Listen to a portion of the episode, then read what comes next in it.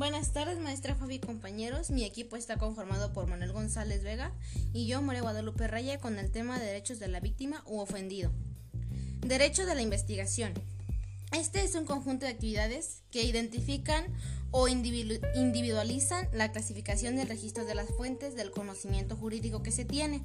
Aquí se hacen una serie de acciones que deben aplicar diversas reglas para el conocimiento del juicio o para llevarlo a cabo. Castigo de graves violaciones a los derechos humanos. La desaparición forzada de las ejecuciones extrajudiciales y la tortura son clasificados como graves violaciones por el derecho internacional de los derechos humanos. Derecho a presentar datos y medios de prueba al MP. El dato de prueba es la referencia o el contenido determinado de un medio en el que se desahoga una advertencia que pertenece a, un, a establecer razonablemente la existencia de un hecho delictivo y probablemente la participación del imputado. En el Código Federal de Procedimientos Penales se conoce que pueden ser ofrecidos como medios de prueba la confección, la inspección, la restricción, los peritos, los testigos, la confrontación, los corios y los documentos que ofrezcan en el juicio. Derecho a la reparación del daño. La reparación del daño es una pena pecuniaria que consiste en la obligación impuesta al delincuente que establece el estatus ante los prejuicios derivados de su delito. Derecho a la protección contra actos de intimidación y represalia.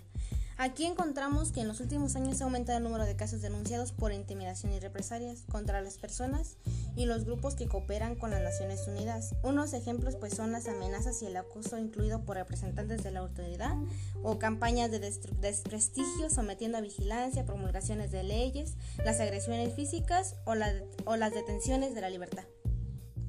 Respeto a la dignidad de la persona. Dignidad humana significa que un individuo siente respeto por sí mismo y se valora al mismo tiempo que es respetado y valorado. Implica la necesidad de que todos los seres humanos sean tratados en pie de igualdad y que puedan gozar de los derechos fundamentales que ellos derivan. Derecho a la restricción de la publicidad de las audiencias por motivos de protección.